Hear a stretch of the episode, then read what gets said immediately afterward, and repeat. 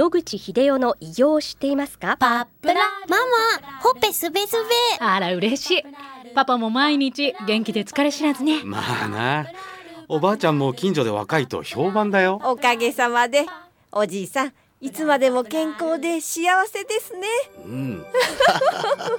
野口英世の医師により開発されたパプラール。老化や万病のもと活性酸素を分解してあなたの健康を守ります80年のロングセラー使い続けた人が知っている安心の品質と効果。その悩みいつまで我慢しますか？まずはお試しを。お問い合わせは東洋厚生製薬所へ。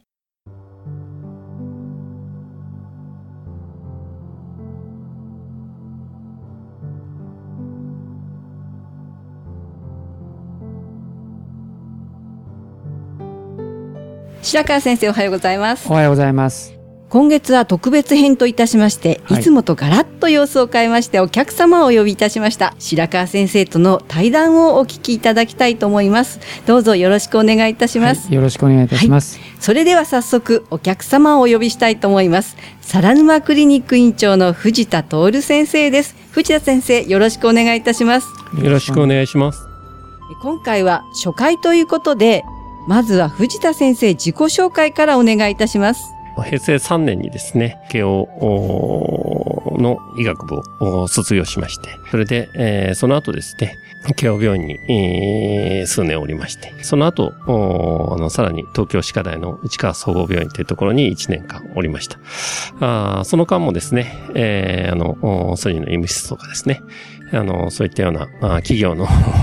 お医務室を担当しておりましたが、平成10年ですね、えーに、えーあの、足立区の皿沼っていうところで開業いたしまして、えーそれ以来、えー21年間開業医、町医者として、えー あの、診療に当たってまいりました。はい。藤田先生と白川先生の出会いというのはどういったところだったんでしょうか？私の記憶が正しければ、あの、統合医療をやってるいろいろなセミナーがございまして、そこで先生と、まあ、講師として講演なさっているのを聞かせていただいたというのが、と最初のきっかけだと思います。それは確か今年だったと思いますけども。はい。ですので、そんなにあの、昔ではございません。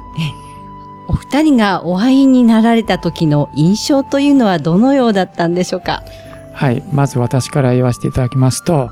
私も自分で言うのもなんですけど、患者のためにいいことは 取り入れていろいろやろうと思って、まあやってきたわけですけども、藤田先生の発表をお聞きしたら、もうすべて私がやってきたことはやっておられまして、それも私はまだ10年ですけど、先生20年もやっておられて、もうちょっと勉強が足りなかったなと思って、非常に興味深くお話を聞かせていただいたっていうのが私の印象です。はい、そうですか。藤田先生はいかがでしたでしょうか？白川先生っていう先生はもう雲の上の方でございまして、京都大学の教授もなさった方なので、私のような町医者がですね、風情がですね、お声掛けするのもですね、ちょっとどうかなという感じだったんですけれども、まあ、白川先生の方から、ね、お話しいただいてですね、えーそれでもって、まあ、実施してる、まあ、医療に関してはですね、えーほぼ同じ内容の、同じ方向性の、そういう医療を、まあ、させていただいていると思っております。はい。藤田先生が統合医療に興味を持たれた経緯というのはどういったところだったんでしょうか？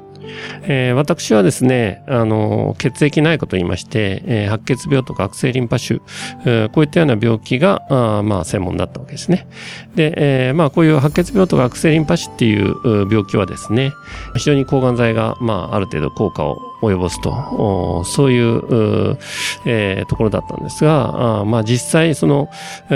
血液内科の中に入ってですね、大学病院で診療しておりますと、まあ、上から命じられるままに、ガンガン抗がん剤の治療をやりまくると。そういうことだったわけなんですね。そうすると、やっぱり副作用で、えー苦しまれるということになりまして、その副作用を何とかしたいと。そういう思いがずっとありました。で、その思いをですね、まあ一応自分が開業する段になってですね、今までの病気の診療ではちょっといけないとということで、えー、当然その最初の診療はですね、そんな白血病の人とか悪性リンパ腫の人とか来るわけないんで、大体足立区のですね、抜粋の診療所ですので、そんなの慶応病院からですね、回してもらうっていうこともまずできないということなので、そういうことでして、やっぱりまず患者さんがその副作用でね、苦しまないようにできるだけしてあげたいと、そういう気持ちでいっぱいでした。はい。白川先生と共通するようなところもたくさんおありかと思うんですけれども、白川先生、今のお話聞かれて、藤田先生のどのようにお感じでしょうか、はい。はい、私も呼吸器の医者としてスタートして、肺がんを担当してきました。で、呼吸器外科で、まあ、手術をして、こちらの内科に回ってきて、まあ、抗がん剤やってくれという患者さんで生き残った人はたくさんいらっしゃったと思うんですけども、手術不能で我々呼吸器内科の方に回ってきますと、第一選択が、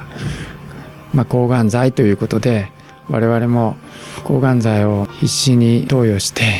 結局今思うとほとんど生き残った人がいないとあの世へ送ってしまったという非常に申し訳ないなという感想があって途中で研究に逃げてしまったというのが実態ですけど再び現場に戻ってきて思ったことはもうああやってまあ苦しんで全く効果がないという人を次々に見ていくのがもう嫌なので何とかしたいということで私もやってきました。藤田先生もそうだったと思います。ですので、まあ、そういう意味で現場で患者さんと悪戦苦闘するって何かもっといいものはないかと探してきたということで非常に私が辿ってきた道を先生はもっと前からやっておられたんだなということで深く感銘を受けています。はい。今回ですね、4回にわたり藤田先生、白川先生の対談がこれから始まるのですけれども、どんなことをお話しされたいと今思っていらっしゃいますか？まずですね、まあ、白川先生は私より、えー、後から始められたというふうにおっしゃっておりますが、基本的にはですね、私どももう最初からこの代替医療をですね、開業した当初からですね、どんどんやってったというわけではないので、まあ、その面から言うとですね、まあ、ここ大体3、4年ぐらいかなっていう形なんで、いや、全然、えー、白川先生の方が先輩だと思いますよ。ありがとうございます。それでは、えー、今回より4回にわたりお二人の対談が続いてまいります。えー、どうぞ来週からもお楽しみください。それではまた来週よろしくお願いいたします。よろしくお願いいたします。よろしくお願いします。